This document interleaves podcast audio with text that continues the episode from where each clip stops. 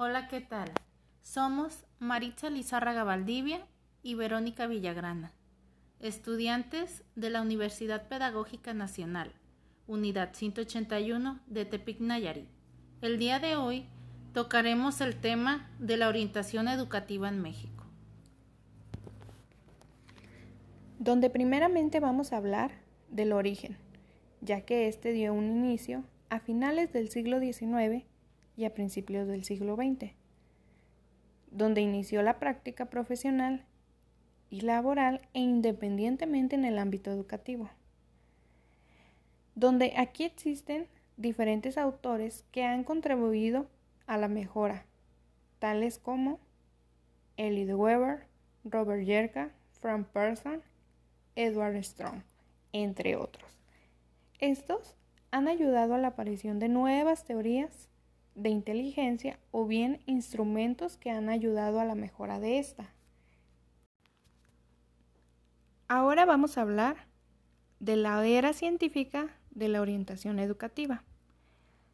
Bueno, aquí cabe señalar que Estados Unidos empezó tomando el liderazgo en el desarrollo de la orientación. Aquí Eli Weber realizó en 1906 un libro que dio pie al primer tratado de la orientación vocacional.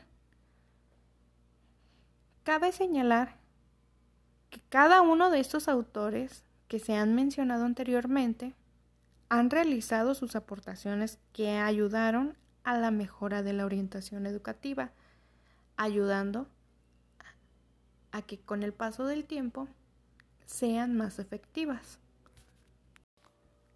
Lo que es en el caso de Army Alpa y Army Beta, los cuales han sido colaboradores de lo que es considerado la prueba de lápiz y papel, la cual ha sido utilizada en la Primera Guerra Mundial, donde ha ayudado con el análisis de las diferenciación ocupacionales en función de la inteligencia de las personas.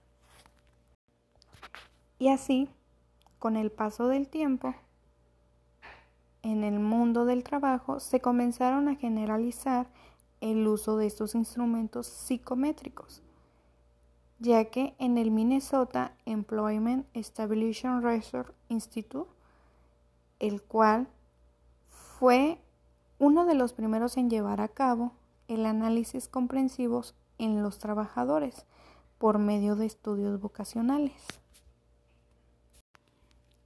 Cabe destacar que esto ayuda y a su vez fortalece también la aparición de nuevas teorías de inteligencia, así como la generación de instrumentos nuevos para poderla medir, y de esta manera se fortalece la relación entre la habilidad intelectual e intereses vocacionales.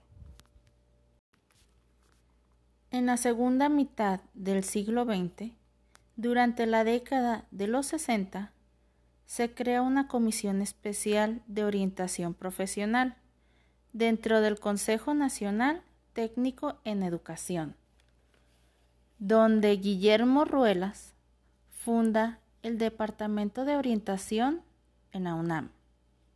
En 1964, Antonio Pedrosa creó el Servicio de Orientación en la Universidad Autónoma de Morelos.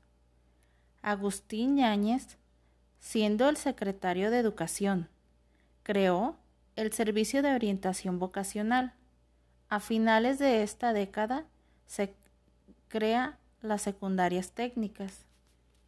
Para el 1978, la UNAM, IPN y CEP organizan la Asociación Mexicana de Profesionales de la Orientación, la cual aún sigue vigente.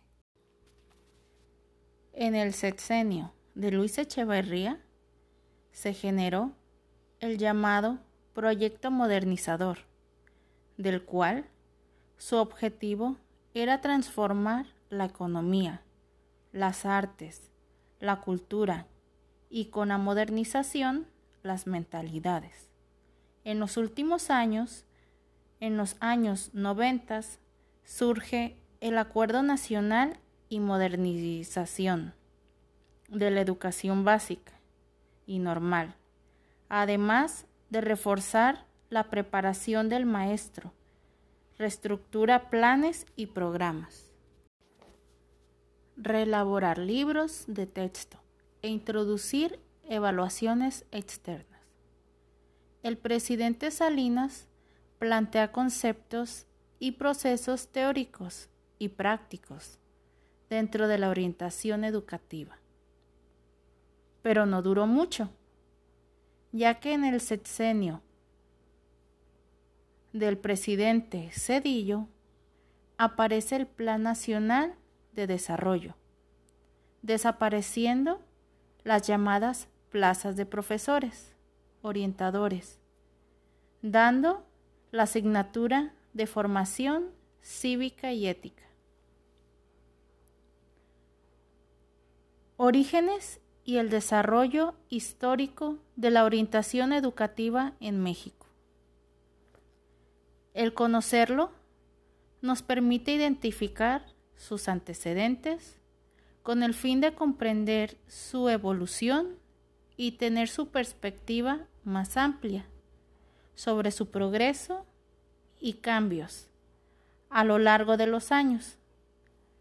La orientación educativa tuvo sus orígenes después de la Revolución Mexicana. En 1912 se realizó una encuesta educativa por el ingeniero Alberto J. Pani. En los años de 1912 a 1914 se llevaron a cabo congresos de educación, defendiendo la transformación de la escuela mexicana.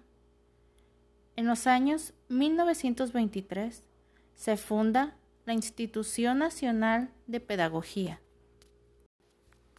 En 1925 se funda el Instituto Nacional de Pedagogía e Higiene Mental. En 1935 se fundó el Instituto Médico Pedagógico para los Niños Anormales Mentales.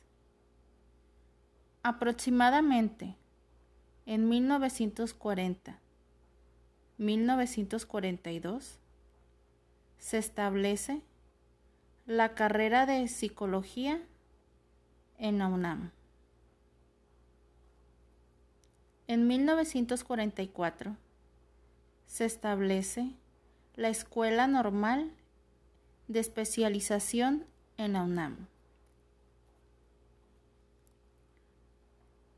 En 1949 y 1952, con la designación de la Consejería en la orientación en el nivel medio, se organizaron actividades sistemáticas de orientación en secundarias, que se tenía como objetivo descubrir y orientar las aptitudes y capacidades del alumno con el fin de guiar al alumno a elegir su profesión y la ocupación a la que deberían dedicarse. En 1952, ya todas las escuelas secundarias oficiales lo tenían en práctica, con su oficina de orientación vocacional. En 1956 se crea el Departamento de Orientación en la Escuela Nacional Preparatoria. En 1957 se realizaron tres asambleas nacionales de evaluación donde lograron establecer el servicio escolar profesional de la Dirección General de Secundarias, Tecnológicas, Industriales y Comerciales. Para el año de 1967 se crean las secundarias técnicas, donde se cuenta con una hora de trabajo a la semana, dedicándose a las labores, a la carrera que se le fuera orientada. Muchas gracias por reproducir nuestro podcast, esperando que haya sido de su agrado e interés. Gracias.